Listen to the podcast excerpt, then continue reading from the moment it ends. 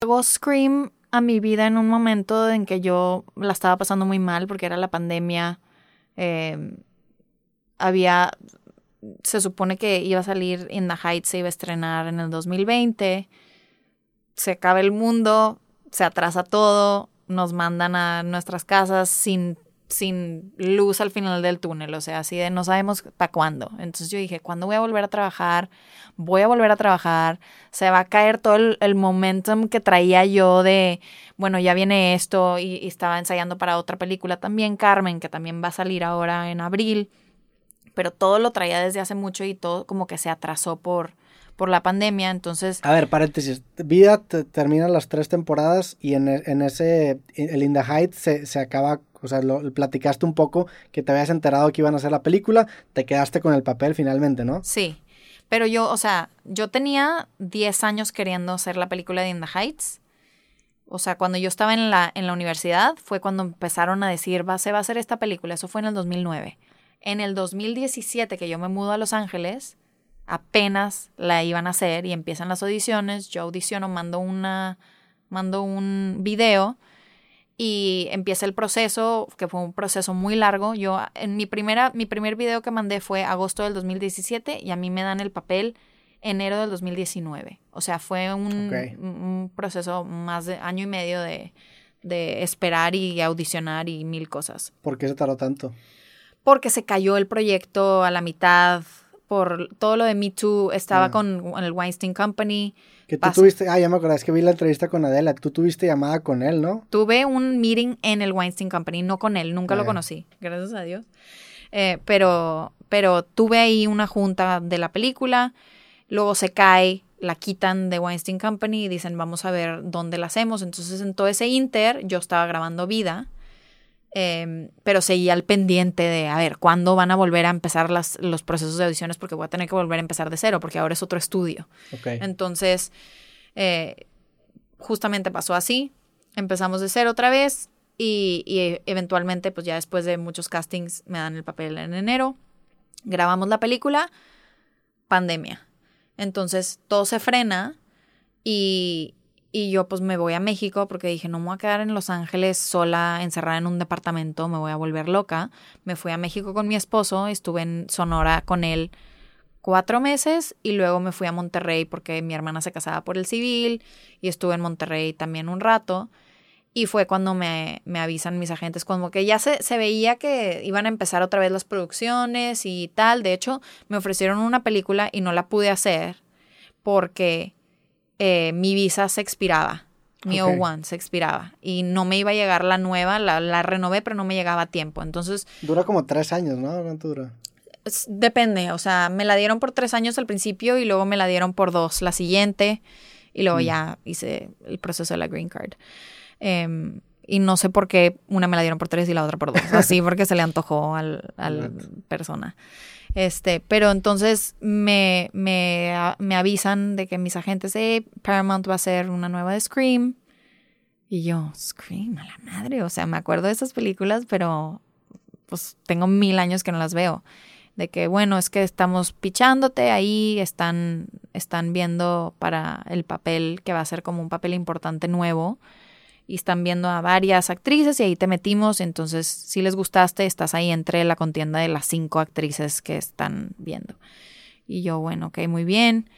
Este, tuve una, un Zoom, estaba en el cuarto de mi mamá aquí en Monterrey con los directores y los productores y los escritores de, de Scream y, y o sea, esas juntas generales a veces son nada más para platicar, para que te conozcan, porque hoy en día siento yo que una gran parte de- del- del proceso de casting de una película es la energía. O sea, ya muchos de los directores pues ya, ya vieron tu trabajo, ya sé, si, si, si te están conociendo es porque ya conocen tu trabajo y saben que puedes actuar, o sea, ya, ya hicieron su tarea ellos.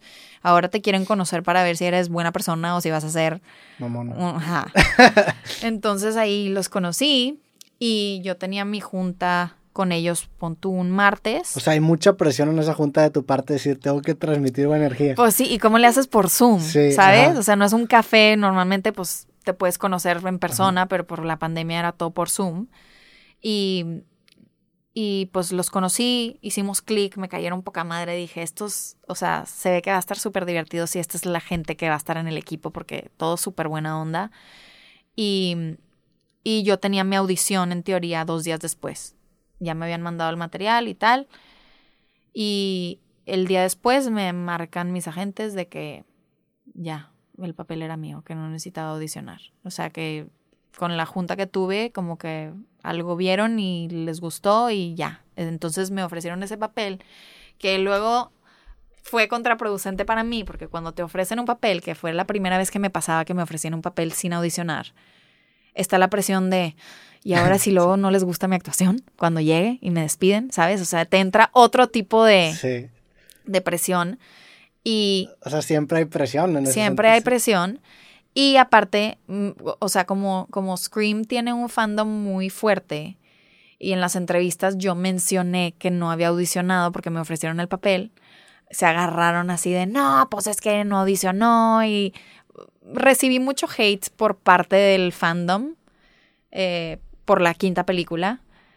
Y, y, yo lo veía venir, o sea, yo sabía que iba a pasar eso porque pues es un, es un, un fandom muy apasionado que tienen que sienten mucho mucho ownership, o sea, ellos sienten que son dueños del material porque pues ya tienen 25 años con él y, están muy eh, involucrados y muy invested, ¿cómo se dice invested?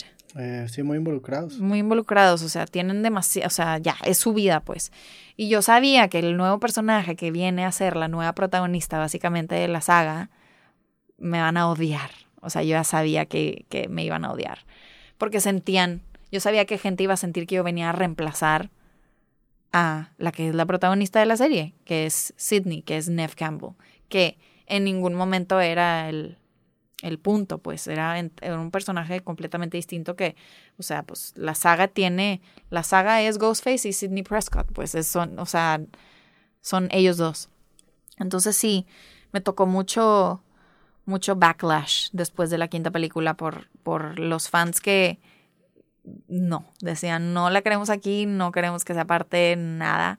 Y obviamente los fans que sí, les encantó mi personaje, entonces estaban los dos lados, pero casi siempre lo negativo es lo más, lo que más se escucha, ¿no? y lo, lo, que más ves. Puedes tener 100 comentarios buenos y uno malo y ahí te clavaste y es el que tienes aquí en tu mente aquí proyectado por el resto del día. Y, también pasa que, que la neta la gente que le gusta algo no es tan no es tan no la comenta tanto. O sea, por ejemplo, a veces pasa que yo me meto los capítulos, por ejemplo, el creativo que más hate han tenido, te metes a los comentarios y dices, ay cabrón, hay un chingo de hate. Y luego te metes al like, dislike ratio y el, la aprobación es como de 80%. Y dices, ahora el 80% le gustó. Pero no comentaron. Ajá, pero el, el, el, odio necesita expresarse. El güey que dice, ah, pues está chido. Sí. es, normalmente es la mayoría silenciosa. 100%, 100%. ¿Y te costó ese tema del hate? Sí me costó, la verdad. Sí, sí me costó. Y entrando a la sexta película, yo entré con mucho miedo por lo mismo.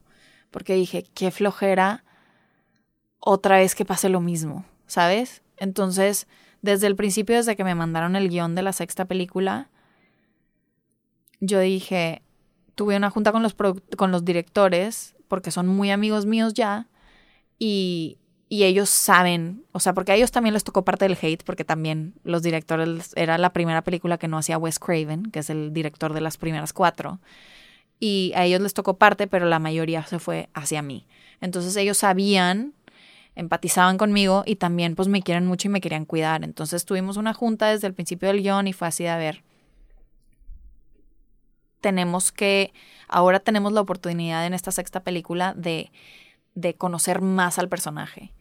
Y porque en la quinta película era un poco el balance de los personajes originales y esas historias y el, el, las matanzas y aparte muchos personajes nuevos que tienes que conocer. Pues, no te da tiempo de nada, no te da tiempo en realidad de, profundizar y de conocer y de, y de crear ese vínculo entre el público y el personaje. Entonces, en esta sexta película fue a ver cómo creamos ese vínculo, porque no queremos que vuelvas a pasar por eso y porque no tienes por qué pasar por eso otra vez. Y yo les dije, o sea, la verdad, no quiero volver a pasar por eso porque no se siente chido. no se siente chido porque, porque siento yo que estoy haciendo un buen trabajo y aparte lo estoy haciendo con mucho amor y con mucho respeto y que, y que luego te tiren tanto hate, no está padre. Aparte, como que te amargan la experiencia de que tú tuviste una muy buena experiencia haciendo algo, pero luego cuando sale, si te tiran mucho hate, como que opaca lo bueno. Sí, claro. Entonces, em, la verdad, trabajamos mucho en eso, en el guion de esta sexta película. Y, y yo también dije, ah, o sea, son cosas que no puedo controlar. O sea, más allá de lo que yo le doy al personaje y de mi actuación y la edición que los directores hagan, yo no puedo controlar cómo lo recibe el público. Entonces, si ellos están eh, en plan de le vamos a tirar hate, pues me van a tirar hate y no lo puedo y no lo voy a poder controlar ya. Entonces, lo que dije, lo que hice fue como soltarlo y decir, a ver, va a salir la película, ¿Estás orgullosa de cómo quedó? Sí. ¿Estás contenta con tu trabajo? Sí. Ok. No veas social media, no busques nada. Y, y es lo que hice. O sea, literal, salió la película y yo me desconecté. Dije, no, no me interesa saber. No me manden reviews, no, me, no voy a ver las redes sociales, no me interesa saber nada. Y, me, y ya me había salido de Twitter, gracias a Dios, porque Twitter para mí es la peor red social. Sí, sí, sí. Es donde están los más, más, más haters. Vocales, sí.